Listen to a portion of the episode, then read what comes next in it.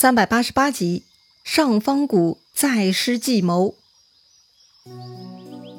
上回咱们说到，东吴出兵进攻魏国，没想到出师不利。诸葛瑾这边呢，首先吃了败仗，连陆逊派给孙权的使者也被魏军给半路拦截了。诸葛瑾想退兵，但陆逊呢没有给正面答复，而且使者还说，陆逊在营寨里头跟没事人似的，还跟众将领一块嬉戏呢。不是吧？伯颜如此心大，他到底想干嘛呢？于是啊，诸葛瑾就亲自前去陆逊大营，要当面问个清楚。既然诸葛瑾来了，陆逊呢就告诉他实情。前者陆逊派出给孙权送信的使者，估计是被魏军给拦截了。既然作战计划已经泄露，敌人必然做了防备，那么东吴的取胜几率也大大下降。所以啊，陆逊这就准备缓缓退兵了。诸葛瑾还是想不明白呀，既然决定退兵，就该速速退走，为啥要缓缓撤退呢？为啥呢？哼，显然呐，撤退的关键呢就是保全自己。陆逊认为火速撤退会被敌人趁虚追击，自己这一方要吃亏的，而迷惑敌人，缓缓撤退，这才是保全之道啊！确实啊，如同遭遇到一条看家狗，要不是你靠近它，它也不会凶狠狂吠。但如果你立刻逃跑，如果这条狗没有被拴上，说不定就追出来咬你啦。但如果你继续跟它对峙，再慢慢的往后退，不知不觉你已经走远了，那就两下安全了嘛。陆逊呢就是这么考虑的。陆逊让诸葛瑾继续组织船队，假装还有进攻魏军的意思。陆逊自己呢也派人马挺进襄阳，表面上假装还要继续对战下去，这样嘛。魏军就不敢轻举妄动了。话说，当时曹睿得到消息，说东吴大军又向前挺进了，手下众将纷纷表示愿意出去迎敌。但曹睿觉得陆逊素来奸诈有谋，还是不要冒险为好。于是呢，陆逊就演了一场假进攻、真撤退的戏码，得以全身而退了。直到几天以后，魏军探哨才发现了这个情况，再来报告曹睿。哎呀，曹睿是一声叹息呀。陆逊用兵不亚于孙吴啊，东南未可平也。曹睿是啥意思呀？哎，他夸赞陆逊的军事才能不输给孙子吴子，他叹息啊，东南的吴国暂时搞不定啊。说来也好笑啊，陆逊不就是偷偷撤军了吗？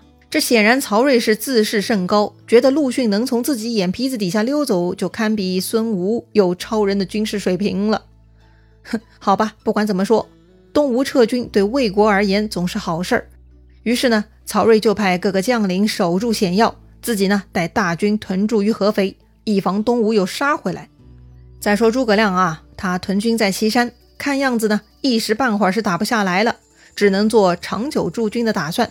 于是呢，他让蜀军和当地的魏国老百姓一起种田，农田呢一分为三，蜀军三分之一，百姓三分之二，互不侵犯，所以啊，百姓也安居乐业。好吧，诸葛亮在这边与魏国老百姓其乐融融，这个景象嘛，让司马懿的儿子司马师看不下去了。司马师找他的父亲报告说呀，这些蜀兵跟我们魏国百姓混在一起，相处很好，这可是我们国家大患呐。蜀军这是要赖着不走啦！父亲为什么不跟诸葛亮约一场大战，咱们一决雌雄呢？司马懿呢，还是摇头。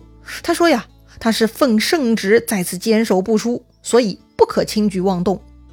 他们父子两人正在说话呢，忽然下面来报说呀，魏延带着上一次司马都督丢失的那个金头盔，在咱们寨子面前骂战呢。此刻呢，众将领都很愤怒，大家都想杀出去。但司马懿笑了哈，他说呀：“圣人云，小不忍则乱大谋，所以呀，还是要坚守为上。”司马懿呢，就是不同意出战，众将也无奈呀，只能忍受魏延的辱骂，憋在自家营里。魏延是骂了很久，累坏了，见魏军死活不答应，也没辙，只好退回来了。看来简单骂战是骂不出司马懿了。对付司马懿这只老狐狸呢，还得下更重的诱饵啊。于是呢，诸葛亮啊又想出了一个计策。诸葛亮将自己的人分成六个部分，第一个部分由高翔带领，他的任务嘛就是破冰。哼，啥叫破冰呢？这个司马懿老奸巨猾，不好骗。但是魏军将领可不是人人都那么沉得住气的，所以啊，诸葛亮安排让高翔调动木牛流马队，将这些木牛流马呢三五十头分为一群，也就是一批啊，然后呢分批搬运军粮，从岐山大营搬到上方谷，不用搬得太快，每天带上几十头木牛流马出来运输就行了。这些装载粮食的木牛流马，其实嘛就是引诱魏军的诱饵。只要魏军发现了，必然会来抢夺。诸葛亮说了啊，如果魏军来抢，高翔是一定要配合的，让他们抢走才好呢。这就是高翔的任务。第二部分的蜀军呢，被诸葛亮以屯田为名，从岐山大寨调走了。他们真正的任务是啊，待到司马懿真正出动的那一天，这些兵呢，就是去进攻司马懿老巢的主要力量了。所以这一部分蜀军就是夺寨兵。第三部分的蜀军呢，是由马岱带领的。这群人呢，先要当工兵，他们呢得在自家大营制造木栅栏，在营里头挖深沟，填满柴草等引火之物，又在周围山上上方谷里头用柴草搭了很多小草盆，草盆里外都埋了地雷。这群工兵忙完之后，就悄悄埋伏在上方谷里头了。第四部分的蜀军是信号兵，他们负责放信号。什么信号呢？哎。白天举七星号带，晚上设七盏明灯。诸葛亮的信号嘛，就是跟一般的人不一样的啊，很有道家的作风。第五部分的蜀军呢，就是接收信号的人。哼，有人放信号，自然得有人接收信号啦。这些人呢，是由魏延带领的，他们的主要任务呢，就是给司马懿带路。怎么说呢？哎，就是一旦司马懿出动，他势必会遭遇到魏延，然后呢，魏延会跟司马懿对战。故意败逃，接着魏延呢就会看着信号的方向，将司马懿引到指定位置。哎，这种工作嘛，魏延是很有经验的。当年魏延就是这样引诱藤甲军进入长蛇谷而被烧死的。最后呢，安排好了所有人，诸葛亮自己就带上义军去上方谷附近结营了。说到这里呢，咱们也基本能看明白了哈。诸葛亮啊，是一手策划了一场大戏，他挖好了陷阱来捉司马懿。分别派出了各路人马，各司其职，确保最终能够消灭司马懿。按照之前的经验，除非司马懿能看破诸葛亮的计策，否则司马懿就要走当年藤甲兵的老路了，死相会很惨呐。那么司马懿是否看破了呢？话说魏军那边，魏延呐常常来骚扰，令他们不胜其烦。这天，夏侯会、夏侯和兄弟呢就来向司马懿提议了。这个蜀军啊，在此地四散结营，各处屯田，简直就是像要生根一样。如果咱们不趁现在除掉他们，让他们再次根深蒂固，将来就难以摇动了。司马懿呢，摇摇头，他不觉得蜀军会长久屯住，眼前这些嘛，只是诸葛亮的诡计而已呀。这个夏侯兄弟听不下去了哈，这司马都督满眼看到的都是诸葛亮的诡计，居然被这个诸葛亮给吓怕到这副模样。这兄弟两人说了，如果都督老是这么疑心，那什么时候才能消灭敌寇呢？所以啊，他们兄弟两个表示愿意决一死战，报效国家。司马懿呢，被他们逼得也没办法解释了。哎呀，得了，你们年轻人呢，就是太冲动。行了，你们自己上战场吃吃苦头吧。所以呢，司马懿就同意让他们各自带五千兵出去打一场试试看。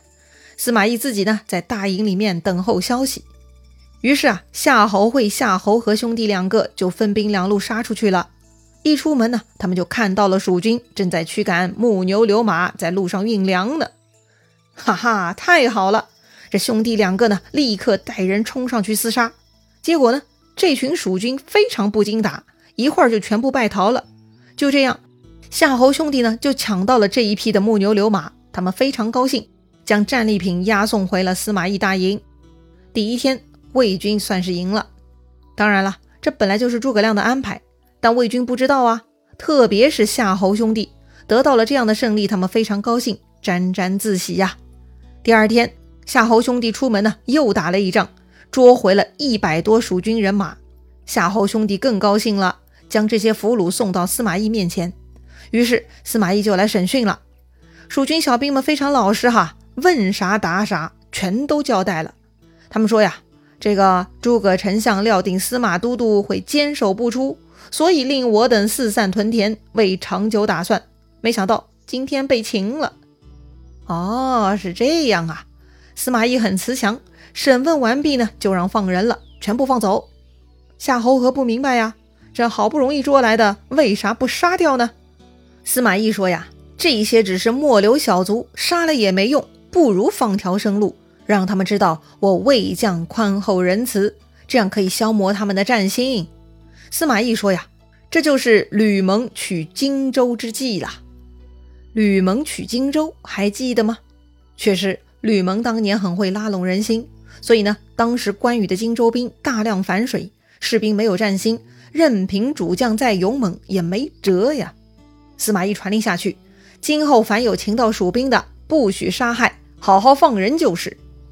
收回高翔，一连半个月，他每天带出木牛流马队伍，假装运粮，而夏侯兄弟呢，隔三差五出来截杀，总是屡战屡胜。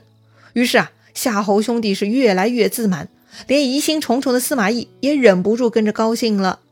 这一天，夏侯兄弟出门截杀，又捉到了十几个蜀军小兵。经过这些日子，司马懿呢又想知道一下诸葛亮的动向，所以司马懿问蜀兵：“这个诸葛亮现在在哪里呀？” 哈哈，司马懿呢问到重点了，蜀兵们等的就是这个问题。这些小兵说呀：“诸葛丞相不在岐山。”如今在上方谷西边十里处下营屯驻在那里呢。咱们运的粮草就是囤放在上方谷的。哦，原来如此。诸葛亮不在岐山大寨呀。啊，得到这个消息呢，司马懿再也按捺不住了。司马懿终于要从自己的壳子里要出来了。此刻的司马懿呢，被连日的胜利搞得开始不冷静了。诸葛亮嘛，毕竟不是神仙呐，有漏洞也是正常的。既然诸葛亮躲在上方谷搞鬼，那么咱们先去端掉他的老巢吧。司马懿啊，摩拳擦掌，这就要动手了。那么这一次司马懿出门会进入诸葛亮的剧本吗？还是司马懿会走出不一样的路线呢？精彩故事啊，下一回咱们接着聊。